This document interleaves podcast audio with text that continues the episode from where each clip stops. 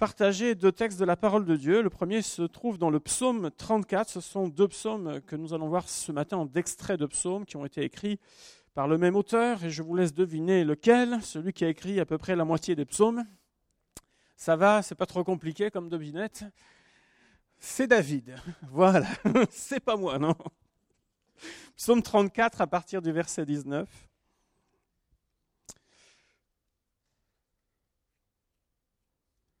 Voilà ce que nous lisons. L'Éternel est près de ceux qui ont le cœur brisé, et il sauve ceux qui ont l'esprit dans l'abattement.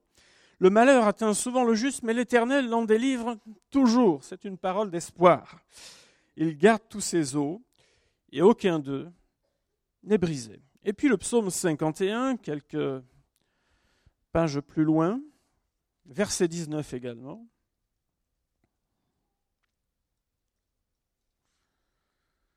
Nous lisons ceci, les sacrifices qui sont agréables à Dieu, c'est un esprit brisé.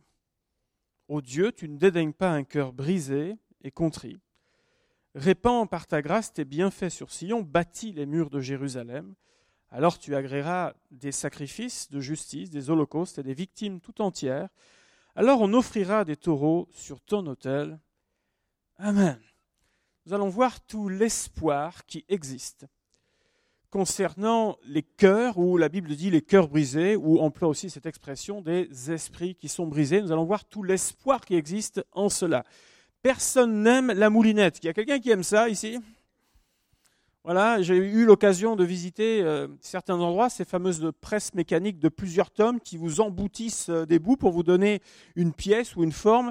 Euh, j'aimerais franchement pas être à la place de la pièce, voilà. Et quand on lit euh, ce terme brisé, notamment dans ces psaumes et dans d'autres passages, notamment de l'Ancien Testament, euh, il ne s'agit pas d'un mot qui est, euh, vous savez, qui est amplifié. Non, non, c'est bien la réalité. Il est question de, quelque chose qui est, qui est vraiment brisé, qui est cassé, qui est réduit en morceaux. C'est bien ce terme-là qui est employé. Et donc nous allons voir tout l'espoir qui demeure lorsqu'un cœur est brisé ce matin. Il ne s'agit pas de rester dans le brisement, mais que le brisement puisse servir à quelque chose. Tout d'abord, euh, ça concerne, nous allons voir deux domaines, en tout cas je vais faire le, euh, voir et développer deux domaines concernant euh, ce brisement. Le premier, ça concerne le domaine qu'on appelle le domaine de la repentance, c'est-à-dire de notre propre état de cœur qui, euh, vous savez, les situations que nous pouvons vivre ne doivent pas être une fin en soi, mais dans ce que nous vivons, nous pouvons euh, entendre, la parole de Dieu peut résonner dans notre cœur et il peut se produire ce qu'on appelle le germe de l'espoir, afin qu'il y ait un changement. N'est-ce pas pour ça que Jésus-Christ est venu? Vous savez, en tant que pasteur, on en entend des histoires, et dont certaines, il vaut mieux pas les répéter. Mais peu importe pour moi d'où on vient. Peu importe, je dirais, quelle a été notre vie et la salissure de la boue. Le principal, c'est où on va. Est-ce que je continue sur ce chemin-là ou est-ce que je change de voie? Je me tourne vers le Dieu vivant, vers celui qui restaure les cœurs et les vies et je saisis la vie qui est en Jésus-Christ et je marche dedans. C'est quoi? Ou je prends quel chemin dans l'aiguillage? Et à partir de là, quand bien même le, péché serait abondant dans notre vie, quand bien même il nous semblerait que l'on soit comme tenu, lié de toutes parts, j'aimerais rappeler que Jésus-Christ a remporté toute victoire à la croix et qu'il a cette capacité de nous transformer. Alléluia. Le psaume 51, c'est... Nous arrivons sur la fin du psaume 51, mais vous le savez, vous qui connaissez la parole de Dieu, le psaume 51, c'est le repentir de David. L'histoire de David est particulière. Un jour, alors que les troupes étaient à la guerre, lui, il était sur sa terrasse, et puis d'un seul coup, il, il flash sur une personne qui s'appelle Bathsheba, et il finit par se dire que ce serait pas plus mal d'être avec elle il se trouve qu'il l'invite, qu'ils ont ensemble des relations sexuelles, et elle est enceinte. Elle se retrouve enceinte. Alors là, bon, ça fait déjà un problème, on m'en voilà un deuxième. Alors il ne trouve pas autre stratagème que de faire rentrer son mari qui est sur le, qui est sur le front, et il veut essayer de dissimuler en quelque sorte cette histoire. Il se dit son mari qui est parti sur le front, forcément ira euh, auprès de son épouse, mais lui refuse. Il dit mais c'est pas normal que les gens soient à la guerre, que moi on me fasse rentrer et que, euh, je, puisse oublier tout ce que j'ai pu vivre. Non, il est solidaire de son peuple, et donc le stratagème de David échoue. Alors il se dit mais qu'est-ce que je vais faire là? Il dit bon ben on va aller le mettre en première ligne. Et puis au moment du plus fort du combat, vous vous retirerez tous. Et si tout va bien, normalement, il devrait succomber. Il est devenu complètement machiavélique. L'homme, selon le cœur de Dieu, est devenu machiavélique. Et bien sûr, lui, il a les mains innocentes. Les choses se passent comme il les a imaginées. Et il continue à vivre comme si de rien n'était, lui le roi, établi par Dieu en Israël. Mais c'est sans compter sur le Seigneur. Comme il était un peu dur d'oreille et de cœur, il va lui envoyer un prophète qui s'appelle Nathan. Et Nathan va lui raconter une histoire concernant quelqu'un qui avait des biens particuliers, qui en prenait soin. Et euh, quelqu'un, il va raconter dans cette histoire qu'un autre va venir piller euh, ce qu'il avait de bien. Que fait-on à un homme comme ça? Oh, David a répondu, oh, lui, il doit payer. Ah, celui-là, il doit payer. Et Nathan lui répond, tu es cet homme-là. Tu es cet homme-là. Moi, j'apprécie beaucoup la manière dont Nathan est venu auprès de David. Je trouve que cet homme a eu énormément de sagesse. Malgré la révélation qu'il a eue, et ça a dû pas être évident d'aller se présenter devant, devant le roi. Il savait ce qu'il encourait. Parce que quand on devient machiavélique, vous savez, on n'en est plus à une bavure près. Il a eu beaucoup de courage il a eu cette sagesse, cette intelligence de faire réfléchir David et de l'amener devant ses responsabilités. Et là, c'est comme une flèche qui a été décochée dans le cœur de David, et d'un seul coup, David se souvient de tout son chemin, de tout son parcours, et il va s'humilier. Et le psaume 51, c'est vraiment un psaume de repentance, où David va dire, Lave-moi complètement de mon iniquité et purifie-moi de mon péché, car je reconnais mes transgressions. Et mon péché est constamment devant moi. J'ai péché contre toi seul, et je fais ce qui est mal à tes yeux. C'est comme si les, écailles de ses yeux tombent, et il reconnaît, il se voit tel qu'il est. Il, sait également tout, tout ce qu'il a connu dans la présence de Dieu et tout ce qu'il n'est plus. Il peut toujours avoir le discours, il peut toujours avoir la posture, mais il sait que son cœur est éloigné de l'Éternel, qu'il y a un fossé qui s'est creusé avec lui. Et Dieu ne délaisse pas celui ou celle qui revient à lui de tout son cœur. C'est rendu possible parce que quelqu'un d'autre aussi, nous le savons concernant nos propres parcours, a aussi payé le prix pour chacun d'entre nous. Vous savez que Jésus a connu Gethsemane, son cœur a été brisé pour l'humanité, c'est-à-dire pour vous et pour moi. Juste avant la victoire triomphante et la plus retentissante de l'histoire, Jésus et la victoire de la croix, Jésus a connu Gethsemane. Et la Bible nous dit qu'il a été blessé pour nos péchés, qu'il a été brisé pour nos iniquités. Et le châtiment qui nous donne la paix est tombé sur lui c'est par ces meurtrissures que nous sommes guéris. Alléluia. Il dira au début de son ministère terrestre qu'il est venu pour guérir ceux qui ont le cœur brisé et pour proclamer aux captifs la délivrance. Béni soit Dieu pour ça. La repentance, ça signifie un changement de voie. Il y a un exemple dans la parole de Dieu qui me parle beaucoup. C'est une toute petite lettre qui est écrite dans la parole de Dieu. C'est la lettre que Paul adresse à son ami Philémon. Vous vous rappelez de cette lettre? C'est juste une page. Une toute petite page. Je dirais même qu'il n'y a pas tellement question d'église, de règles, de choses comme ça. C'est vraiment une lettre à son ami. Et vous savez, si elle est là, ce n'est pas pour rien. la moindre petite page de la parole de Dieu, le moindre petit verset est important. Et dans cette lettre qu'il va adresser à son ami Philémon, il va lui rappeler un personnage, vous savez, où, à mon avis, il devait avoir des crises d'urticaire avec lui, euh, un, homme qui s'appelle Onésime. Et semble-t-il, Onésime a dû avoir un comportement abject envers euh, euh, Philémon à, un moment donné de son histoire. Et on ne sait pas trop ce qui s'est passé, mais il avait laissé un mauvais souvenir à cet homme. L'avait-il volé quand l'apôtre Paul dit qu'il est prêt à prendre en charge ce qu'éventuellement il devrait? Alors, n'avait-il été malhonnête dans les affaires? S'était-il enfui? Euh, Avait-il profité de, peut-être de la confiance de son maître? On ne sait pas trop. C'était un serviteur qui était, euh, donc, euh, qui était donc au service de, de Philémon et qui avait laissé une très mauvaise trace.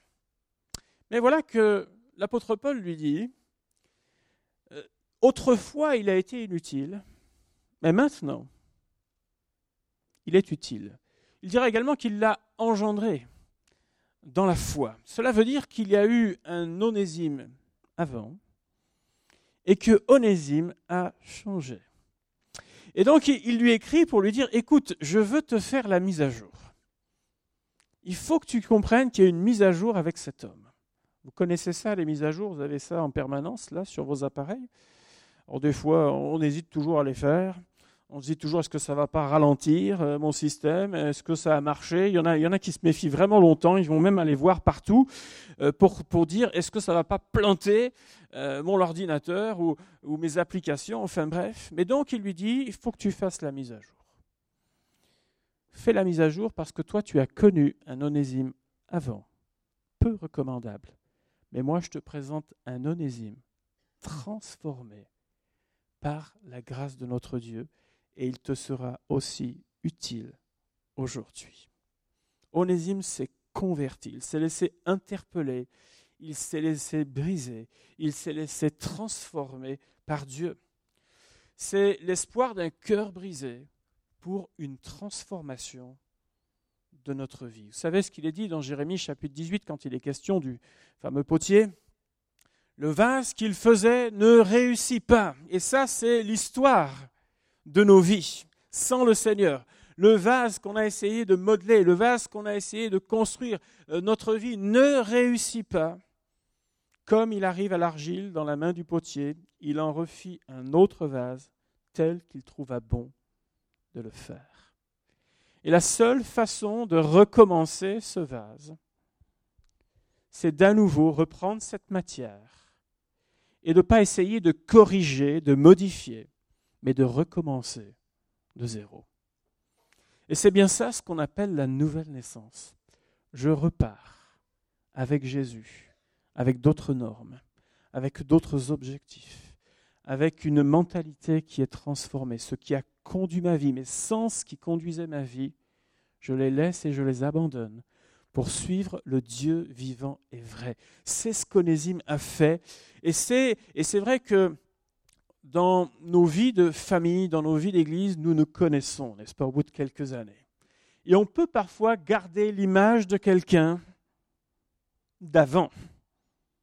Mais est-ce qu'on a le droit, tous, d'être transformés par le Seigneur? Est-ce qu'on a le droit de changer? Est-ce qu'on a le droit d'être bouleversé par Jésus?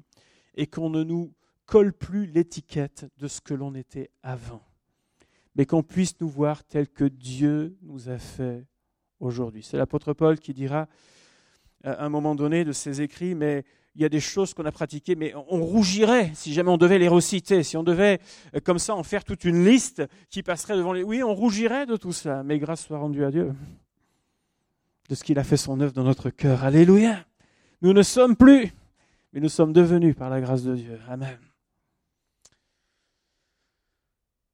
La deuxième extension que nous pouvons voir au travers de ce texte, le cœur brisé, donc afin de pouvoir être restauré personnellement. Vous savez, je vais juste finir là-dessus. Euh, je, crois vraiment que, Dieu est bon, que Dieu est fidèle, que Dieu est juste. Mais il n'y a pas de salut sans repentance non plus. Il n'y a pas de transformation sans que nous acceptions le fait de dire Seigneur, j'ai échoué. Maintenant, bâtis, rebâtis ma vie, telle que toi tu le veux. Si on ne veut que ajouter des patchs de droite et de gauche, je voudrais vous dire tout de suite qu'un jour ou l'autre, ça s'écroulera. Mais celui qui repasse sur le tour du potier, celui qui permet à Dieu d'être changé, d'être transformé dans son amour et dans sa grâce, connaîtra une vie nouvelle, transformée. Alléluia.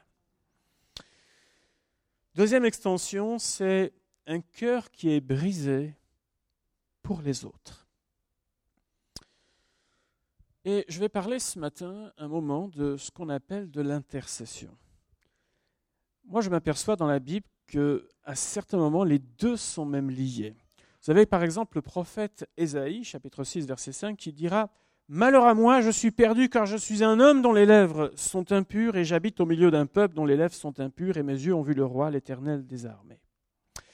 Et il ne s'agit pas là d'un cas isolé, car plusieurs prophètes se sont identifiés au peuple de Dieu en employant la première personne du pluriel et non pas le vous accusateur, ou le eux là comme si eux étaient d'une autre trempe ou d'une autre race. Mais ils se sont identifiés en disant nous avons. Et lorsqu'il est question de cela, c'est une question de dire spirituellement, il y a eu un éloignement. Les faits peuvent être là, présents. Et ces prophètes et plusieurs d'entre eux n'ont pas dit mais oui, c'est les sacrificateurs, c'est les chefs du peuple, c'est telle tribu, hein, comme il y avait beaucoup de... C'est telle tribu, c'est leur faute, c'est eux. Mais, non, c'est nous. C'est nous. Nous ensemble. Le cœur brisé, lorsqu'il est brisé, il se sent incapable de changer quoi que ce soit par ses propres forces. C'est ce qu'a expérimenté Ésaïe, c'est ce qu'a pu expérimenter Jérémie et bien d'autres encore. Il se sent incapable de changer quoi que ce soit par ses propres forces. Le cœur brisé reconnaît la dépendance absolue de Dieu. Et Dieu communique dans ces moments-là une puissance capable de restaurer des ruines. C'est ce que David semble exprimer au psaume 51 lorsqu'il écrit Bâtis les murs de Jérusalem. Bâtis les murs de Jérusalem. Alors qu'il est lui-même en train de sortir de sa situation. Quelque chose commence dans son esprit à intercéder envers les autres. Il n'y a pas que moi, mais Seigneur bâtis Jérusalem bâtit euh, tout ce peuple qui a besoin euh, d'être fortifié dans la grâce de Dieu. L'exemple le plus frappant quand on parle de bâtir des murs, c'est certainement euh, Néhémie, cette histoire que vous connaissez, qui était un homme dont le cœur avait été brisé. Et il existe certainement une corrélation entre cet homme de Dieu et les ruines aussi de Jérusalem. Durant son exil à Babylone, son, son exil là-bas, à Suse, donc, alors qu'il était dans la capitale, à Suse, à 1300, 1500 kilomètres environ euh, de distance. Il n'y a pas d'hélicoptère, il n'y a pas de reportage télé, euh, il n'y a pas d'Internet, il n'y a pas euh, tout ça. On ne peut pas faire en direct, être connecté pour voir ce qui se passe. Donc il reçoit juste des nouvelles décalées de plusieurs semaines et il ne peut même pas encore aller plus loin dans l'investigation. Mais ce qu'il reçoit alors qu'il demande des nouvelles du peuple, suffit pour toucher son cœur. C'est compliqué de gérer certaines situations à distance, n'est-ce pas? Lorsque parfois des membres de nos familles traversent des moments particuliers ou des amis très chers, il y a des moments où on aimerait dire j'aimerais en un claquement de doigts être à côté de toi. Mais la distance de plusieurs centaines de kilomètres, voire de milliers de kilomètres, fait que on rage du fait de ne pas pouvoir être présent, pour être à côté euh, des nôtres. Le constat est assez alarmant. À cette période, il y a la misère, il y a l'humiliation, il y a des brèches, il y a la destruction. Et bien sûr, tout cela, dans euh, le cœur de cet homme, se dit, mais est-ce que c'est ça la vocation du peuple de Dieu Lui-même? Même s'il était chanson du roi, lui-même, ce n'est pas en principe euh, sa place en tant que personne, puisqu'il est prisonnier, il est retenu comme esclave, et même s'il n'a pas la pire des conditions, il sait très bien que ce n'est pas une place pour le peuple de Dieu. Pour lui, ce n'est pas le pays où coule le lait et le miel, ce n'est pas le pays de la promesse qu'il a foulé. Lui, comme tout enfant d'Israël, se rappelle, se remémore l'histoire de ce peuple. Et ce qu'il entend et ce qu'il ressent dans ce moment-là est à l'encontre de la vocation du peuple de Dieu.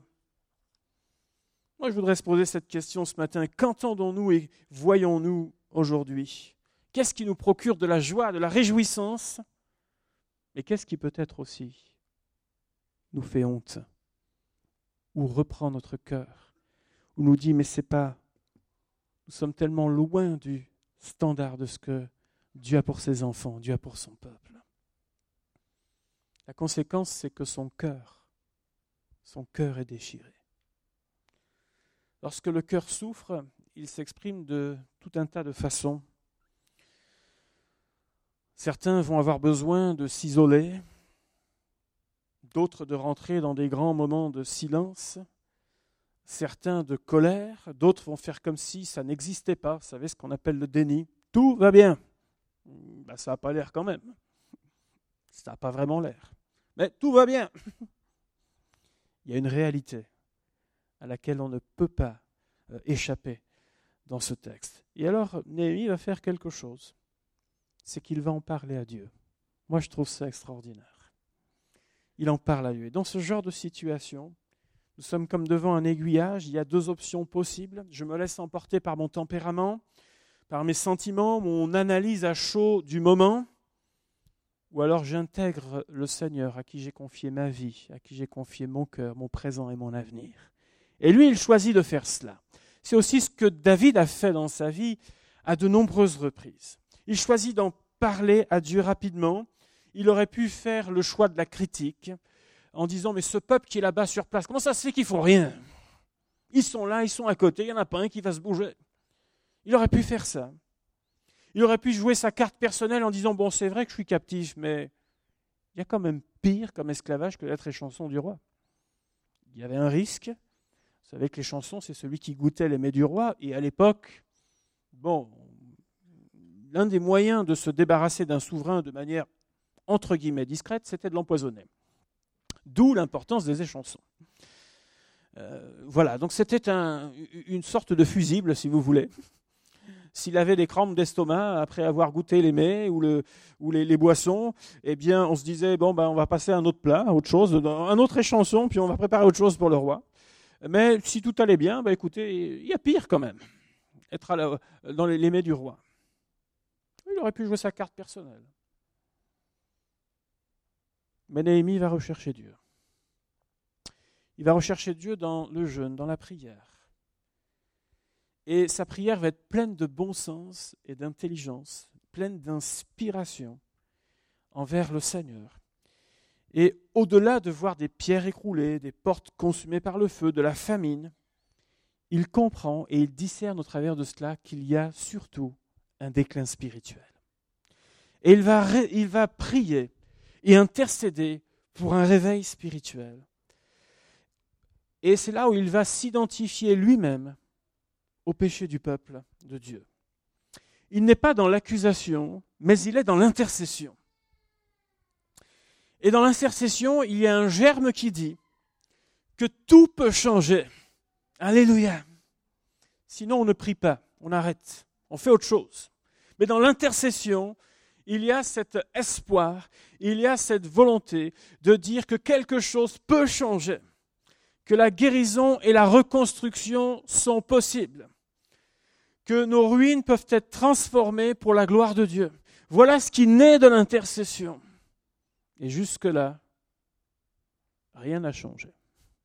Mais il intercède, il prie, jusqu'à ce que, de façon totalement surnaturelle, il va obtenir l'autorisation de se rendre à Jérusalem. Il obtient non seulement l'autorisation, mais du matériel, c'est-à-dire les moyens, euh, le financement pour reconstruire euh, la muraille de Jérusalem, et il est même escorté jusque là-bas. vous vous rendez compte? C'est quelque chose qui n'est pas normal, ça. Moi, j'appelle ça un miracle. Il est escorté, c'est-à-dire que même lui, je ne sais pas s'il pouvait simplement euh, oser imaginer cette issue-là. Mais Dieu a vu la prière de ce cœur. Et à partir de là, Dieu ouvre les portes. Il a même su incliner un souverain qui n'a pas la crainte de Dieu en faveur de cet homme-là. Dieu incline le cœur même des souverains. Il tient l'histoire dans sa main. L'impossible est possible et l'histoire commence à se mettre en route. Il va faire la visite, l'inspection de nuit de tout ce qui se passe, une occasion de se rendre compte lui-même de tout ce qu'on lui a dit. Il le fait de nuit, alors pourquoi Est-ce qu'il ne veut pas entendre les autres, mais il s'aperçoit de sources effectivement qui sont bouchées. Il s'aperçoit d'itinéraires qui sont comme arrêtés. Il s'aperçoit euh, des monceaux et qui sont là amassés de ci et de là. Oui, il voit tout cela. Mais en même temps que Néhémie constate physiquement les dégâts, naît un grand espoir dans son cœur. Tout en lui est en train de dire, c'est possible. Et alors qu'il commence à partager ce qui est sur son cœur, un travail de reconstruction se fait malgré tout. Et au-delà du fait que physiquement, tout va être réparé, c'est aussi et surtout spirituellement que le peuple de Dieu va reprendre sa route alors qu'il était arrêté et qu'il était comme anéanti, anesthésié par la, par euh, la situation présente. Et vous savez, ce travail n'a pas été fait même si Dieu a ouvert les portes. Rien ne s'est fait facilement. Vous connaissez, vous, des situations où il ne faut. Ça, c'est vraiment. On aime tout ça. Vous savez, on reste allongé, puis on, juste on vous appelle, on vous dit c'est bon, tout est réglé. Avant même qu'il y ait un problème, on dit rassure-toi, on t'a même pas dérangé pour te dire qu'il y avait un souci. Tout a été réparé. Ça vous arrive quelquefois dans la vie, mais c'est franchement pas la norme, d'accord? Lorsqu'ils ont souhaité euh, bâtir, bien sûr, ils ont eu des menaces, ils ont eu ce qu'on appelle des vents contraires, des situations difficiles à gérer. Ils ont été obligés de mettre en place des équipes de sécurité, des équipes de travail, des équipes de garde. Il y avait des moqueries, il y avait des pièges, il y avait des injustices à gérer. Mais vous savez quoi? Petit à petit, c'était en train de se rebâtir. Les brèches étaient réparées. Quand nous voyons quelque chose qui ne semble pas aller dans le bon sens, rappelons-nous que notre attitude est primordiale. On peut soit agrandir une brèche, ou on peut la réduire. Ça dépend de notre attitude. Que voulons-nous? Continuer à écraser? Continuer à tendre? Continuer à disperser Continuer à dire que c'est fichu Ou alors, avec Dieu, tout est possible. Tout est parti d'une personne qui a laissé son cœur être brisé. Et moi, ce qui m'étonne dans cette histoire, c'est que des milliers de gens voyaient ce qui se passait, mais pas un ne réagissait. Il a fallu que du cœur d'une seule personne, voyez comme quoi, d'un petit nombre, Dieu est capable de faire beaucoup, du cœur d'une seule personne, naisse vraiment un fardeau qui a brisé son cœur afin que la vie jaillisse et rejaillisse. Voulons-nous être ces gens qui ne vont pas simplement passer outre en disant Ah ouais, dommage, dommage. Ou alors de ceux qui vont dire ça, c'est pas normal. Mais c'est possible. C'est possible avec la grâce de Dieu. Ça leur a demandé beaucoup d'unité à ce moment-là, dans le travail. Ça leur a demandé de s'organiser. Ça leur a demandé de tenir malgré les pressions et les combats. Et vous savez quoi? C'est beau la victoire qu'il y a eu à la fin. Et ça valait le coup de se retrousser les manches. Ça valait le coup de dire que oui, il y a quelque chose qui est anormal que Dieu nous a donné, que nous ne vivons pas et nous voulons le vivre. Ça valait le coup. Serons-nous de ces personnes qui se laisseront interpeller par Dieu pour dire Seigneur, je veux aussi intercéder pour un changement? Vous savez, quand euh, Néhémie a jeûné et prié, il n'a pas envoyé des lettres partout. Il n'a pas commencé à dire il faut faire une chaîne 24-24, à essayer d'inscrire des noms de partout. Mais il a dit moi je vais commencer à le faire. Je vais commencer à plier le genou devant mon Dieu. Je vais commencer à aller le chercher de tout mon cœur. Et à partir de là, la vie, elle jaillit. Elle jaillit, alléluia. Que nous puissions être de ces cœurs-là, suffisamment malléables pour dire Seigneur, je suis disponible entre tes mains. Tellement de situations que nous pouvons vivre. Avez-vous déjà, dans votre propre vie, inspecté des ruines? Comme David, peut-être avez-vous péché ou jeté l'opprobre sur le nom du Seigneur? Y a-t-il une brèche dans votre propre vie importante, quelque chose qui a besoin d'être réparé, d'être adressé encore ce matin? Vous savez que Daniel a reçu un jour une grande vision alors qu'il était au bord d'une rivière dans Daniel chapitre 10. Et alors qu'il reçoit cela, la Bible nous dit que les forces, et il dira ça, les forces me manquèrent, mon visage pâlit, et fut décomposé, et je n'eus plus aucune force. Il était sans force devant ce qu'il était en train de recevoir et la grandeur de la révélation de Dieu. Tout semble ébranlé chez lui à ce moment-là. Cependant, la suite du récit dit ceci. Tiens-toi debout, car je suis maintenant envoyé vers toi. Tiens-toi debout. Ne reste pas sans force, ne reste pas brisé mais commence à te mettre maintenant en marche. Alléluia. Le cœur brisé n'est pas appelé à rester brisé. Le cœur brisé est appelé à, agir, à entrer dans une action. Et c'est cela euh, qui s'est passé aussi dans la vie de Daniel.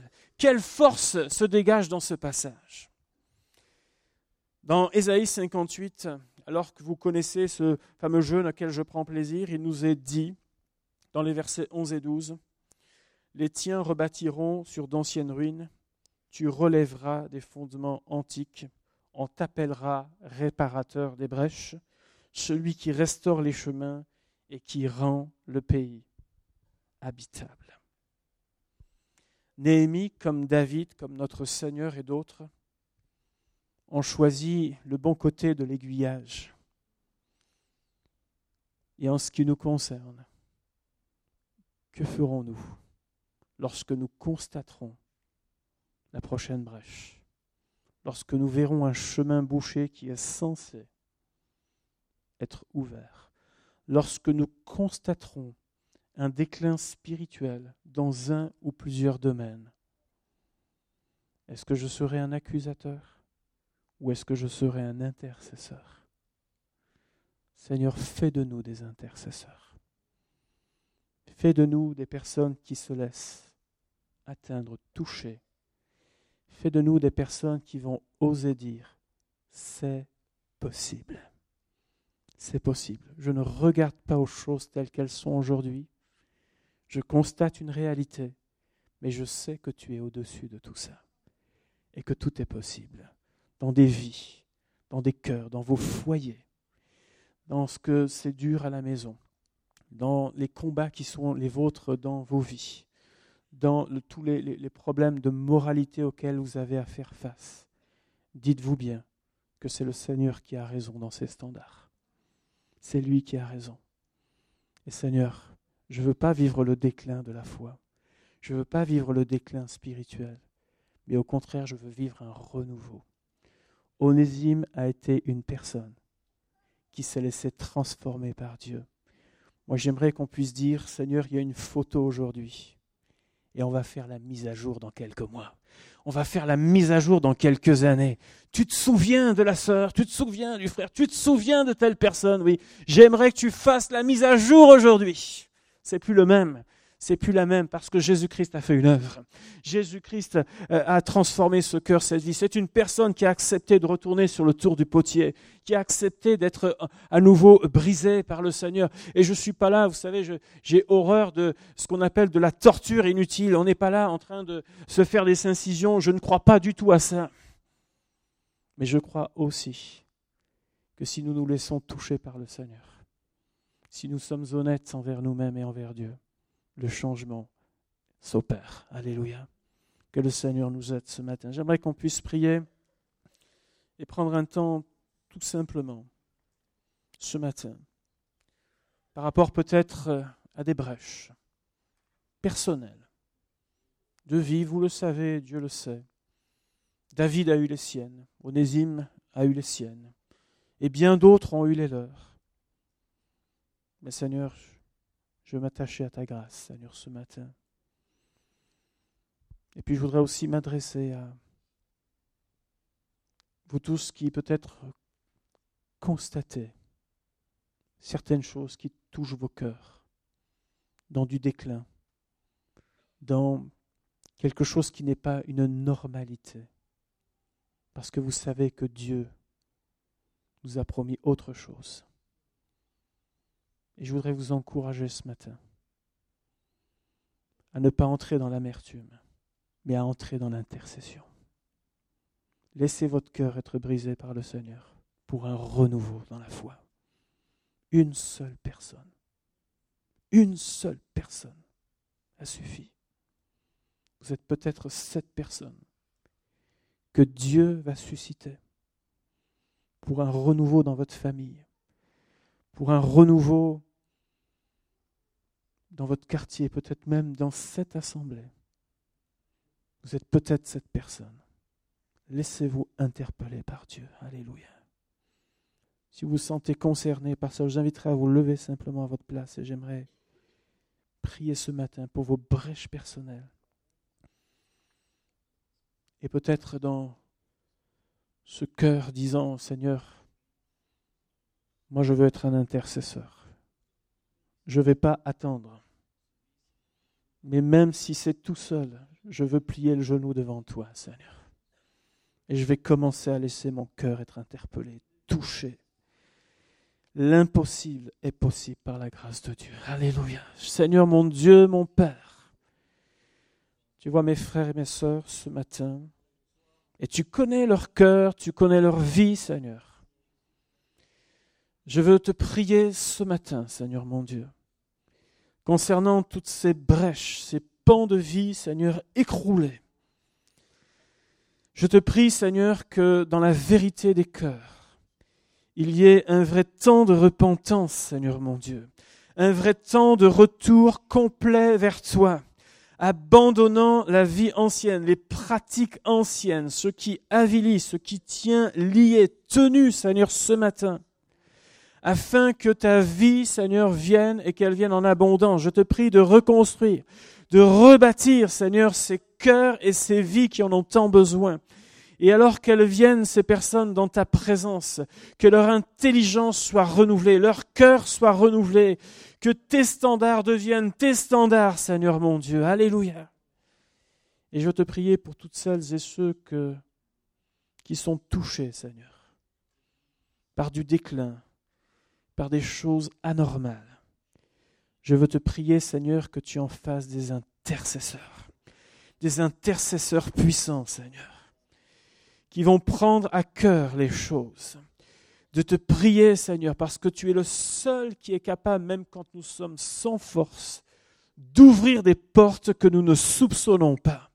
Je te prie, Seigneur, que ce cœur d'intercesseur se développe au milieu de nous dans des cœurs, dans des vies, Seigneur. Merci pour l'histoire que tu vas bâtir avec chacune de ces personnes. Aide-nous dans ta grâce et dans ta bonté, Père. Au nom de Jésus. Alléluia. Amen.